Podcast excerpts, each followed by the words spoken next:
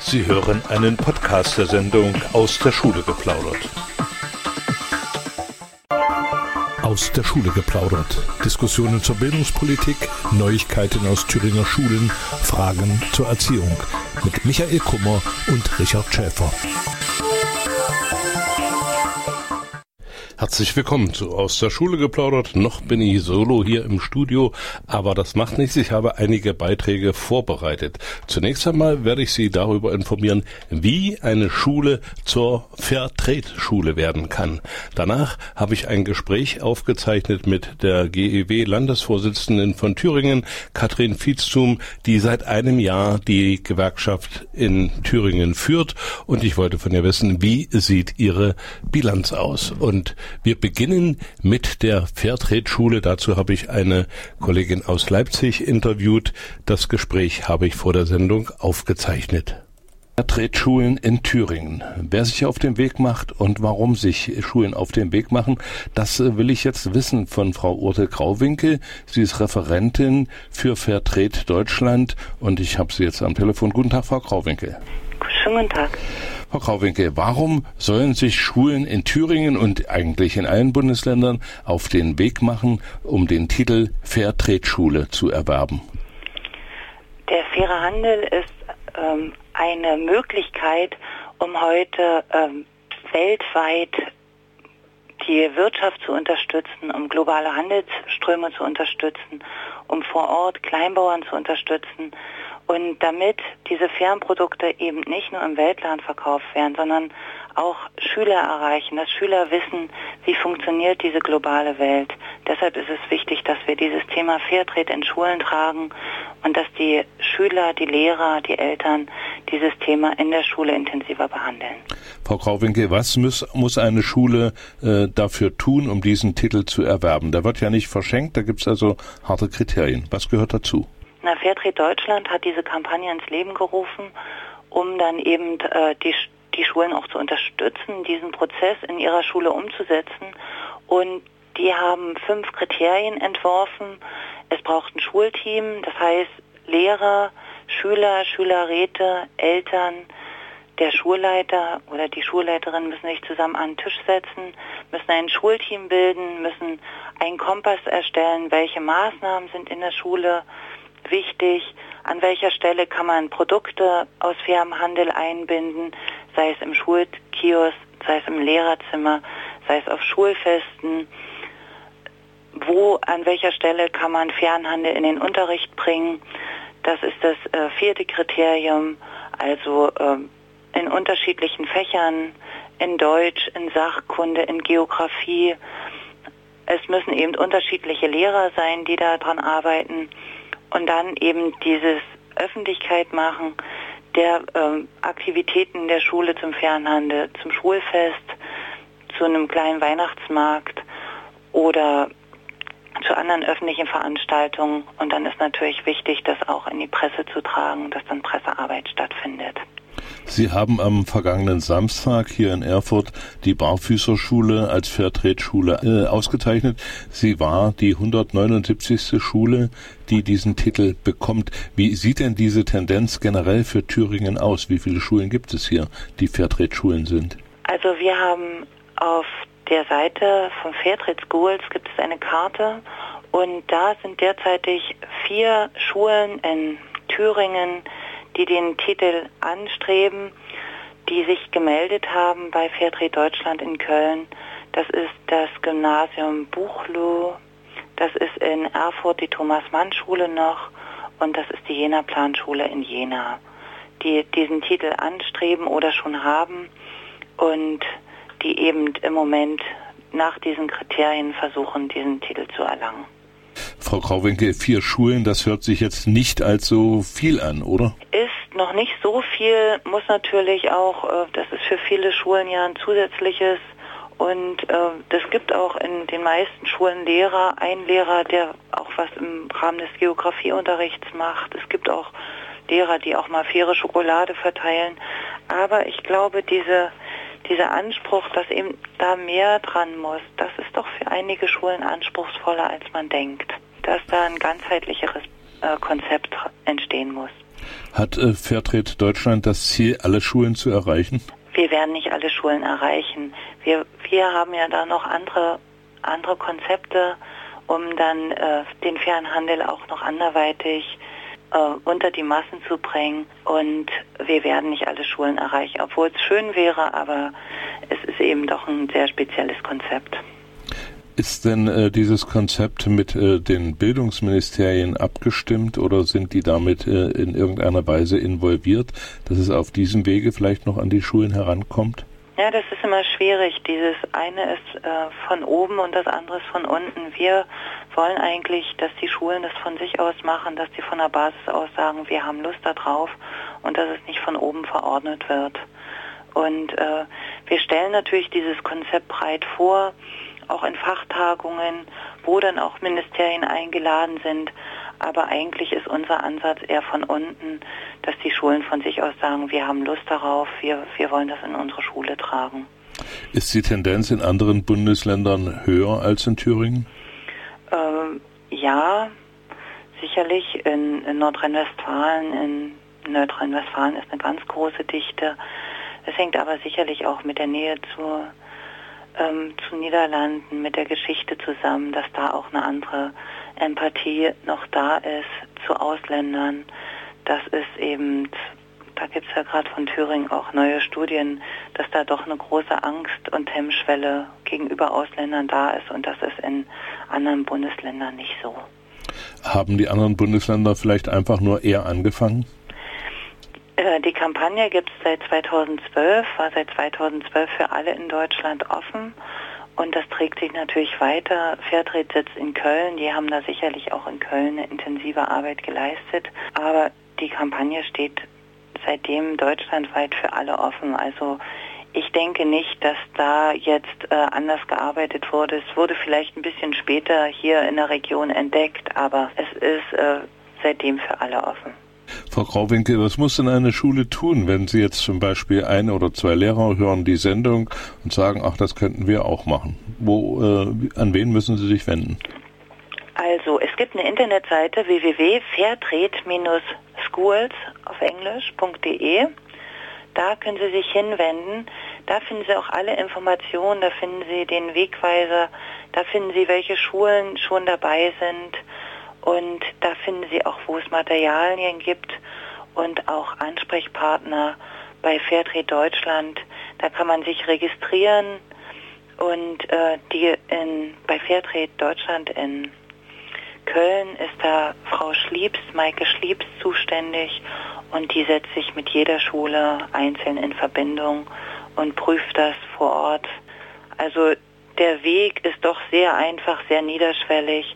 Wenn Fragen sind, wir als Referenten, die wir in den Regionen auch tätig sind, gehen auch in die Schulen und unterstützen die Schulen. Der Weltladen unterstützt die Schulen, der Weltladen-Dachverband, Weltläden gibt es überall. Also ähm, da kann man auch viel Hilfe bekommen, dass man dann auch Unterrichtseinheiten mitgestaltet, dass wir die Schulen mitberaten. Der Weg ist gar nicht so schwer. Hilfestellungen gibt es genügend. Vielen Dank, Frau Grauwinkel, für diese Informationen. Ich wünsche Ihnen eine schöne Weihnachtszeit und vielleicht hören und sehen wir uns wieder.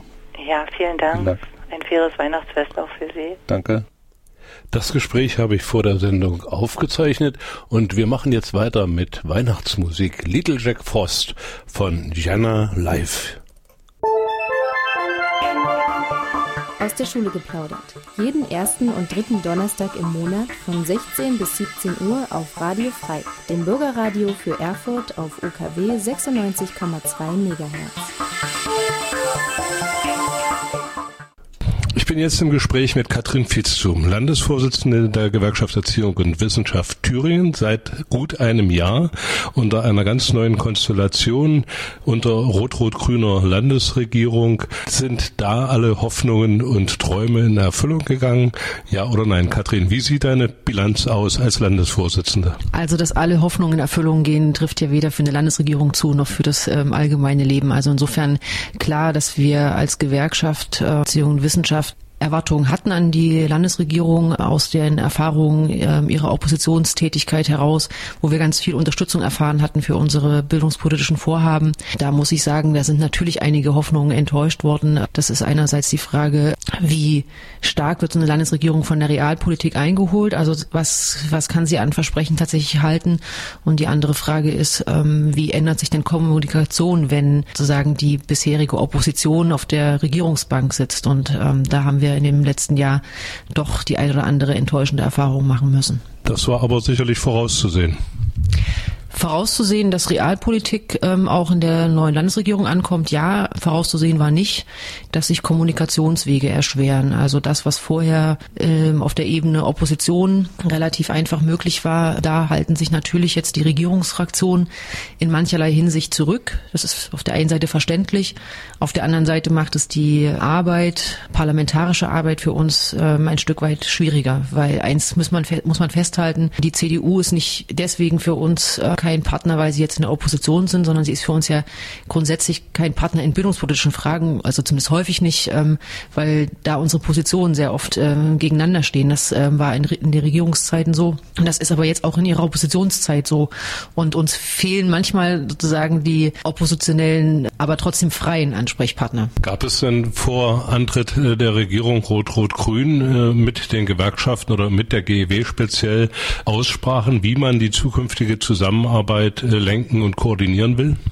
Also was wir genutzt haben, war die Chance, unsere Position in den Koalitionsvertrag äh, einzuarbeiten. Das ist an vielen Punkten ja durchaus gelungen, dass dort das Thema gute Arbeit festgeschrieben ist, dass im Bereich der Hochschulen der Herrschinger Kodex als ähm, Leitfaden auch ähm, dienen soll, dass es äh, versucht werden soll, Tarifverträge ähm, auch auszuweiten im, im sozialen Bereich. Da gibt es ganz viele Versprechen, Ausblicke, die, wo man sagen kann, klar, das ist nichts, was man von jetzt auf gleich regeln kann, sondern was eine, einen Weg braucht, eine Strategie braucht auch. Ähm, insofern, glaube ich, war sozusagen im Vorfeld der Regierungsbildung unsere Einflussmöglichkeiten auch schon da. Aber wir mussten dann doch relativ schnell feststellen, dass die ähm, Regierung über einen relativ langen Zeitraum erst damit sich selbst beschäftigt war, im Sinne von Arbeit neu strukturieren, Schwerpunkte setzen. Das gehört ja auch irgendwie dazu. Aber dass so ein bisschen der Faden zueinander ähm, verloren gegangen ist. Und ähm, wir fangen, glaube ich, beide Seiten fangen jetzt an, nochmal diesen Prozess ähm, zu rekapitulieren und ihn nochmal neu zu bestimmen. Ich denke, dass das neue Jahr an der Stelle auch nochmal neue Wege uns aufzeigt, wie wir besser miteinander zusammenarbeiten können. Kathrin, mal zurück zur Bildungsgewerkschaft GEW Thüringen.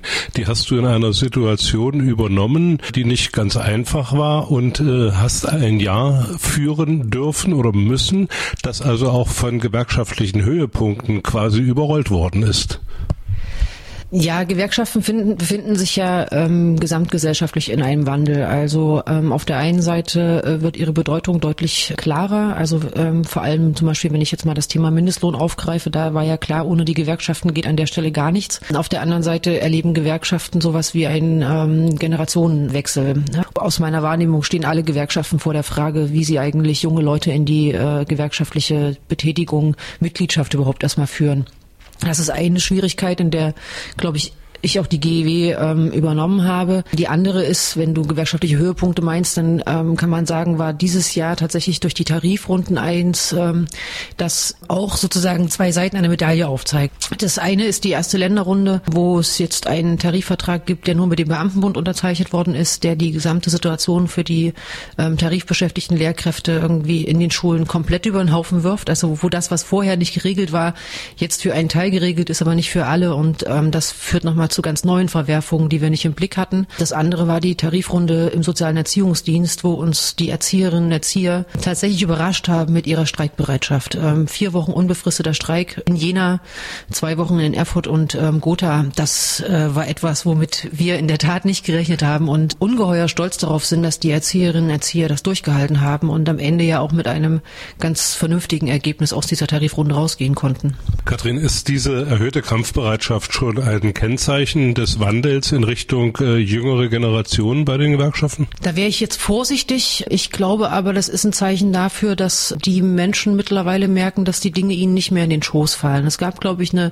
relativ lange Zeit, wo die Dinge, Tarifgeschichten so vor sich hin liefen. Man hat so das Gefühl gehabt, man hat da gar keinen Anteil mehr dran. Und jetzt ähm, steht, glaube ich, werden viele ähm, soziale Errungenschaften erstmal grundsätzlich wieder in Frage gestellt und ähm, das weckt einige auf. Und dass wir eine Debatte haben im Bildungsbereich, was die Frage der Bezahlung derer betrifft, die sich um Kleinst- und Kleinkinder kümmern, ähm, was mit der Frage zu tun hat, welchen Wert hat frühkindliche Bildung, wenn wir doch der Frage von Stärkung sozusagen des frühkindlichen Bereiches ähm, reden und gleichzeitig aber nicht bereit sind, ähm, die Menschen, die in diesem Bereich arbeiten, auch vernünftig zu bezahlen. Ich glaube, das ist eine neue Debatte die in dieser Form auch neu aufgegriffen wird und die jenseits dessen ja auch nochmal eine spannende Frage aufstellt, weil wir wissen ja alle, dass in dem Bereich viele, viele Frauen arbeiten, die nochmal eine Ungerechtigkeit thematisieren, die wir auch über viele Jahre aus meiner Sicht ähm, aus dem Blick verloren haben, nämlich die Ungleichbezahlung von ähm, Frauen- und Männertätigkeit. Das sind also einige Tätigkeiten, die dich auch ganz schön gefordert haben. Welche Sachen sind denn liegen geblieben oder sind noch nicht so in den Fokus gerückt worden? Also liegen geblieben ist im Grunde genommen all das, äh, wo wir die Landesregierung Bundesregierung ähm, mit im Boot haben mussten. Also wir haben einige Gespräche geführt äh, mit dem Bildungsministerium, auch mit der, mit der Finanzministerin zur Frage von Höhergruppierung Beförderung, ähm, zur Frage von Weiterführung ähm, des Modellprojekts ähm, zu den Grundschulhorten. Und es gab relativ wenig Bereitschaft, sich mit uns tatsächlich im Rahmen einer Strategie zu unterhalten, unsere Ideen abzufragen, unsere Forderungen dort auch ernst zu nehmen. wir erleben die Landesregierung als eine, die mit einem starken Fokus äh, gerichtet ist darauf, was die Finanzministerin sagt. Und die Finanzministerin ist allen bekannt als diejenige, die den Geldkoffer in der Hand hält und tatsächlich den so festhält, dass da auch kein Cent irgendwie rausfallen kann. Und das ist unser Problem. Das führt dazu, dass bei uns Themen tatsächlich liegen bleiben, weil wir erst nochmal ähm, überlegen müssen, wie kommen wir denn ran mit unseren Forderungen und wie viel Kraft haben wir tatsächlich, das auch ähm, auf dem Tableau zu halten und mit der Finanzministerin am Ende zu klären. Die Gesprächsführung setzt sich nach dem nächsten äh, Titel fort und der äh, wird Ihnen in den Ohren bleiben. Das ist eine Version von O Tannenbaum, wie Sie sie vielleicht noch nicht gehört haben, und zwar von einer kubanischen Jazzformation. Aus der Schule geplaudert. Als Podcast zu hören unter www.podcast.de und www.gew-thüringen.de. Wir setzen jetzt das Gespräch mit Katrin Fitzum fort. Zwei Themen möchte ich gerne noch ansprechen. Ein äh, Thema, das die GEW immer wieder äh, auch in den Fokus gerückt hat, das ist die Frage der Neueinstellungen. Welche Ergebnisse gibt es da mit der Landesregierung? Und die zweite Frage ist dann, wie geht es weiter mit den Horten, weil da ja auch einiges in der Diskussion ist.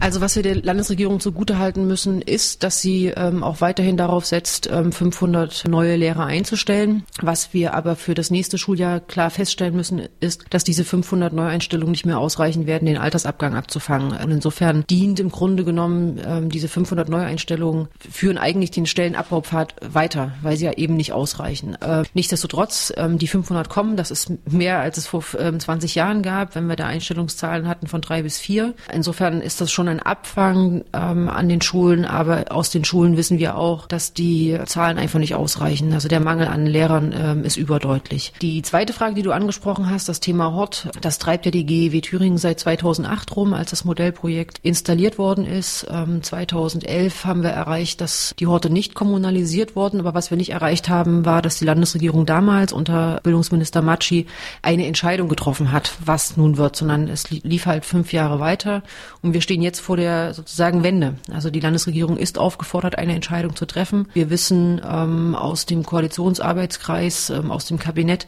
dass es dort heftige Diskussionen gibt, ähm, ob man die Horte nun zum Land zurücknimmt mit den Erzieherinnen, ob man gegebenenfalls die Beschäftigungsumfänge von 50 Prozent auf deutlich höher, 65, 70, 80 Prozent hebt. Ähm, und gleichzeitig wissen wir, dass es in der Koalition auch die Idee gibt, ähm, die Horte vollständig zu kommunalisieren, weil es ähm, Städte und Kommunen gibt, die damit sehr gute Erfahrungen gehabt haben. Also insofern alles beim Alten in der Frage Hort, aber es drängt im ähm, 31. Juli nächsten Jahres läuft das Projekt aus und die Erzieherinnen, die in den kommunalisierten Horten sind, haben befristet befristete Arbeitsverträge. Die müssen jetzt wissen, ähm, wie es mit ihnen weitergeht. Also bleiben äh, Aufgaben auch für 2016 und äh, nicht zu knapp.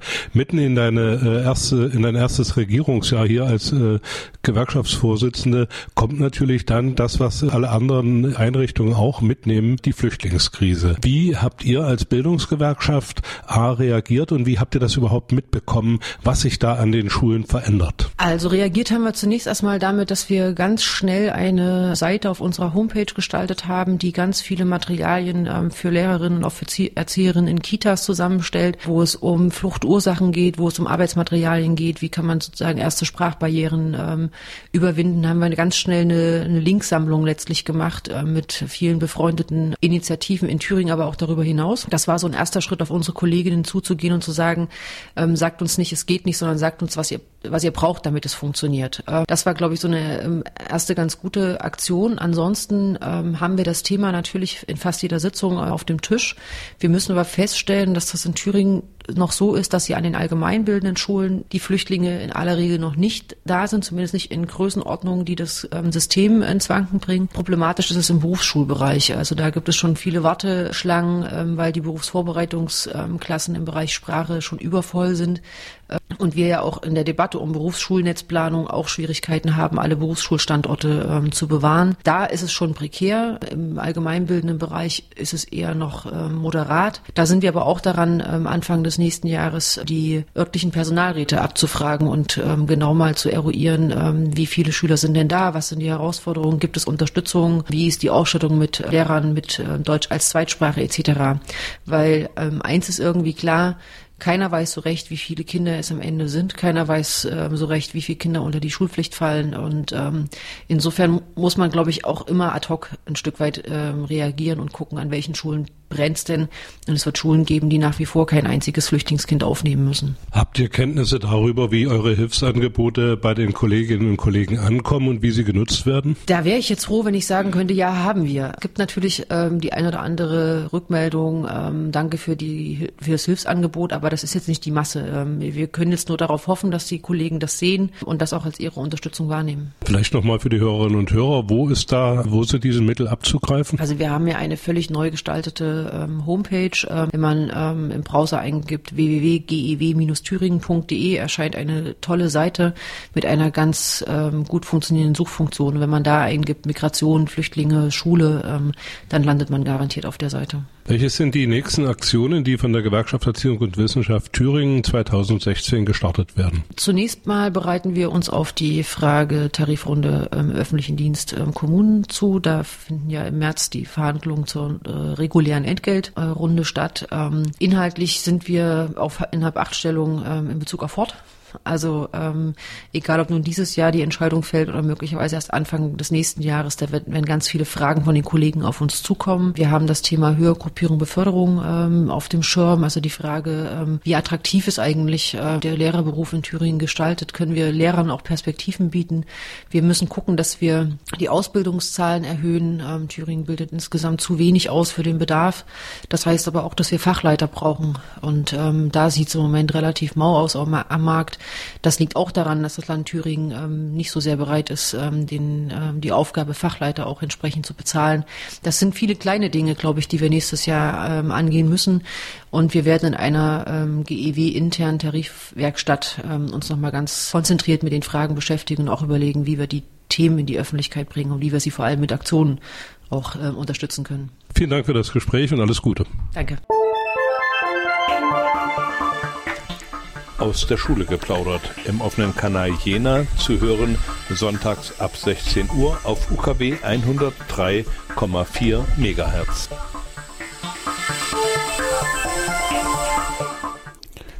Ja, und wir machen weiter mit gewerkschaftlichen Themen hier in Aus der Schule geplaudert heute vielleicht die Sendung mit äh, unter der letzten Namensführung aus der Schule geplaudert, denn wir haben ein großes vor. Dazu kommen wir nachher noch. Merkt dir gut nochmal den Namen, Richard. Ich spreche ihn noch dreimal aus und ich dann war's mir den das. Namen äh, aus der Schule geplaudert war ja eigentlich so eine Gemeinschaftsaktion zwischen meinem verstorbenen Freund Andreas Stötzer und mir, die wir im Jahr 2001 hier äh, kreiert hatten im Bürgerfunk.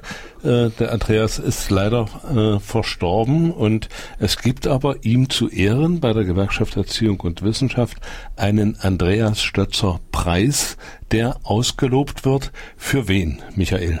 Also dieses Jahr ist dieser Preis zum ersten Mal vergeben worden. Der soll jetzt alle zwei Jahre vergeben werden und zwar für in Anerkennung und Würdigung besonders engagierter ehrenamtlicher Gewerkschaftsarbeit. Also Beschäftigteninteressen, die besonders äh, gut und auffällig vertreten werden von Ehrenämtlern Und es gibt da eine Jury bei der GEW Thüringen, die ähm, tagt dann alle zwei Jahre. Ähm, dann werden Namensvorschläge aus den Kreis- und Betriebsverbänden, die es ja gibt, ähm, eingereicht und die prüfen das, ob das den Kriterien entspricht und dann benennt äh, die Jury den Preisträger und das war in diesem Jahr die Dorothea Lumnitz. Und die Dorothea Lumnitz hat, äh, seitdem die GEW Thüringen gegründet wurde, nämlich Anfang der 90er Jahre, sehr aktiv im GEW-Kreisverband Wartburg-Kreis mitgearbeitet und dort die Verbandsarbeit entscheidend mitgestaltet. Ich muss sagen, ich bin ja erst seit 2013 bei der GEW. Ich habe sie zum ersten Mal wahrgenommen und gesehen. Das liegt aber daran, dass sie eben genau 2013, kurz bevor ich anfing im Sommer, aufhörte im ähm, Berufsleben und seitdem Rentnerin ist, sich aber über die im Kreisverband weiterhin engagiert, äh, was die Seniorenarbeit betrifft. Und die Dorothea Limnitz, äh, die haben wir dieses, wo, diese Woche ausgezeichnet, also in einem feierlichen Rahmen in der Geschäftsstelle bei uns. Äh, es gibt ja den sogenannten Andreas Stötzer Raum, also in, in ähm, Anerkennung äh, der Leistungen von Andreas Stötzer, was die GEW betrifft. Und in diesen Räumlichkeiten, festlich geschmückt, mit einem kulturellen Rahmen etc., da äh, ist dieser Preis übergeben worden. Katrin Fitztum als Landesvorsitzende war da, hat ein paar Grußworte gesprochen.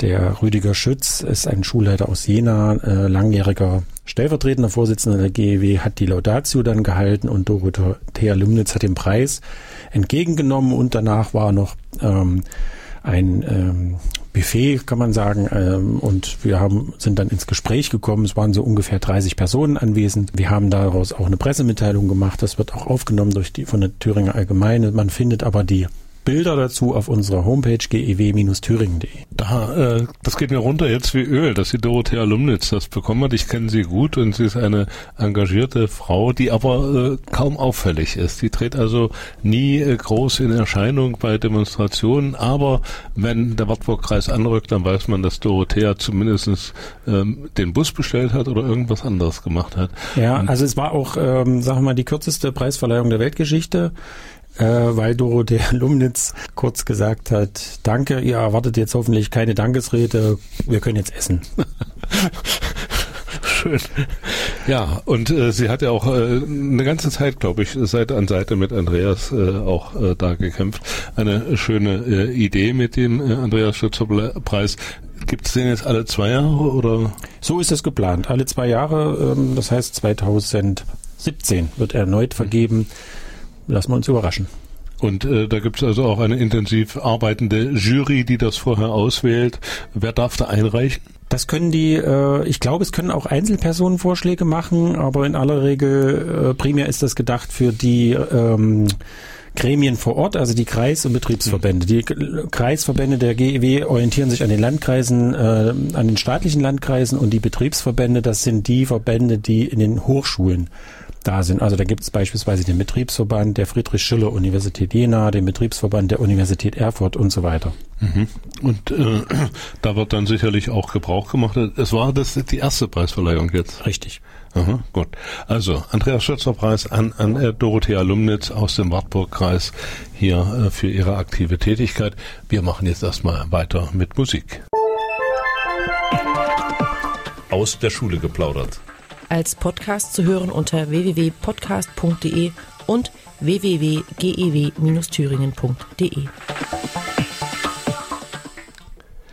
Und wir sind jetzt an einer entscheidenden und spannenden Stelle angekommen, denn wir haben ja vor einigen Wochen schon mal hier umgefragt nach einem neuen Titel für unsere Sendung. Ja. Die äh, Sendung aus der Schule geplaudert soll natürlich inhaltlich weitergeführt werden. Die Diskussion seinerzeit war darum, wir plaudern ja nicht nur aus der Schule, sondern auch aus den Kindergärten, aus den Hochschulen und Universitäten. Und da ist vielleicht der Begriff Schule äh, ein bisschen zu eng gefasst und das wollten wir ändern.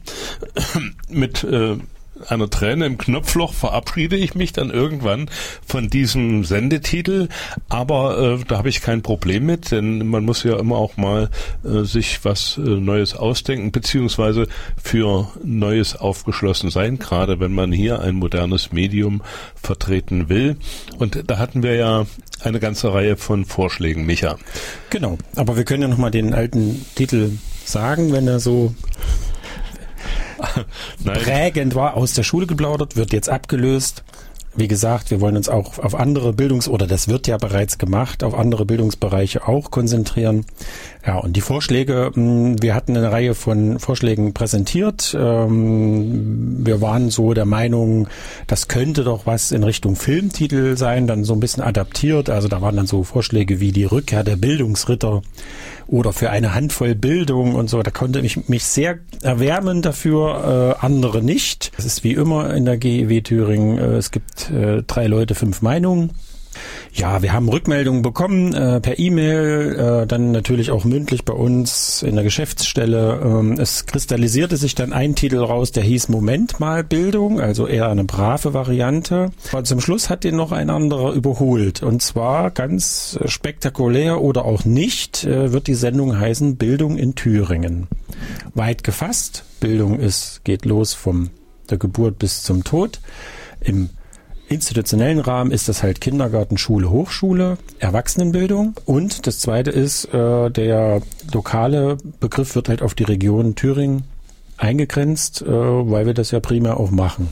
Das heißt, jemand aus Sondershausen, Jena, Erfurt weiß eben, wenn er diese Sendung hört, hört, dann äh, hört er etwas über Bildungsthemen in Thüringen. Und deswegen, weil das so ist, haben wir uns und auch mehrheitlich äh, das für gut befunden wurde, äh, auch die Bedenkenträger haben ja gesagt, äh, Bildung in Thüringen wird jetzt die neue Sendung heißen. Mach's gut, aus der Schule geplaudert. Okay, also Bildung in Thüringen, damit äh, können wir sicherlich leben, denn wir haben ja auch unsere Sendung schon immer in Jena im offenen Kanal seit einigen Jahren angeboten. Vielleicht gibt es da auch äh, bei den anderen offenen Kanälen in Thüringen noch Interesse an diesem Bildungsthema. Äh, das wäre schön und dann wäre natürlich Bildung in Thüringen der übergreifende übergreifende äh, Begriff. Genau, und es hat eine pfiffige Abkürzung. BIT. BIT stellten wir vorhin mit Erstaunen und einem Lächeln fest und vielleicht lässt sich das ja gut merken. Hast du schon die neue BIT gehört? Auf der und bitte. Der, bitte. Auf der und der Seite kann man die noch nachhören als Podcast. Ja, okay. Und ich hoffe nicht, dass jemand dann mit der Abkürzung das Eifelbier äh, gleich in Verbindung setzt, denn wir trinken hier kein Bier während der Sendung. Das ist also nicht äh, niemals nicht äh, gestattet oder auch nicht gewünscht und das wollen wir auch nicht tun. Also Bildung in Thüringen. Was machen wir denn jetzt anders, Michael? Verrat doch mal den Lehr äh, Hörerinnen und Hörern, äh, was wir dann jetzt anders machen bei Bildung in Thüringen. Wir könnten jetzt zum Beispiel die Moderatorenplätze wechseln. Du sitzt auf der rechten Seite und ich auf der linken. Das wäre jetzt mal ein optischer äh, Änderungsversuch. Ja, wobei das unsere Hörer ja nicht mitbekommen. Ja. Äh, die würden das vielleicht dann mitbekommen, weil es hier drunter und drüber geht mit der Musikeinspielung und so, weil ich mich hier technisch, ich gucke dir zwar jedes Mal zu, aber jedes Mal denke ich, du machst was anderes als letzte Woche. Äh, nee, als vorletzte ich Woche. Ich versuch's auch. aber also ich muss mich da echt noch einarbeiten. Ähm, was wir anders machen, wir werden natürlich die sogenannten Jingles heißen die, ähm, für die Sendung natürlich neu gestalten. Ähm, gerne auch mit, äh, mit Kinderstimmen. Äh, das kommt immer gut bei Hörern. Ähm, da haben wir auch schon eine erste Stimme gefunden, ein neunjähriges Mädel, das ist zufälligerweise meine Tochter. Die wird dann den neuen Jingle zusammen mit uns äh, produzieren. Ähm, ja, die Ideen laufen da gerade heiß. Wir müssen mal sehen, was da rauskommt. Anfang nächste Woche sitzen wir im Studio und basteln dran rum. Und Anfang nächsten Jahres, in der ersten Januarwoche, hört ihr das Produkt. Da äh, freue ich mich schon drauf, äh, auf diese Bastelei, denn das ist immer spannend, was äh, da rauskommt. Auf jeden Fall bleiben äh, die Sendezeiten Donnerstag 16 Uhr hier äh, auf Radio Frei und Sonntag 16 Uhr im offenen Kanal in Jena und äh, es bleiben auch die Frequenzen und die Moderatoren bleiben zunächst einmal auch, wenn ich mich auch im Januar kurz mal so für ein paar Tage hier aus der Sendung ausklinke. So, wir machen jetzt erstmal äh, eine kleine Musik, bevor wir uns dann in die Weihnachtszeit verabschieden. Aus der Schule geplaudert. Jeden ersten und dritten Donnerstag im Monat von 16 bis 17 Uhr auf Radio Frei, dem Bürgerradio für Erfurt auf UKW 96,2 MHz. Bildung in Thüringen wird es also ab Januar an dieser Stelle heißen. Die Sendung wird also einen neuen Namen äh, bekommen, dann vielleicht auch mit Taufe. Ich würde vorschlagen, es gibt Bit Eifelbier. Ich kenne das nicht, aber du, ja. äh, du bring doch mal einen Kasten mit. Also Gern. Dann äh, können wir die Sendung äh, hier nicht machen. Äh, wie schließt denn die GEW das äh, Jahr 2015 ab? Du meinst als Bilanz? Als Bilanz. Ähm, ja, das hatte Katrin Witztum ja vorhin schon im Interview anklingen lassen. Ähm, wir haben eine neue Landesregierung und es ist schwierig mit ihr als Gewerkschaft zu, überraschenderweise, es ist schwierig mit ihr zusammenzuarbeiten. Ähm, das, was vollmundig im Koalitionsvertrag steht, wir werden Arbeitnehmerrechte, gute Arbeit äh, voranbringen. Wir werden viel mit den Gewerkschaften reden und in sie Entscheidungsprozesse mit einbeziehen. Genau das passiert kaum. Das ist das eigentlich Enttäuschende, dass es Haushaltszwänge gibt. Gut, das weiß jeder.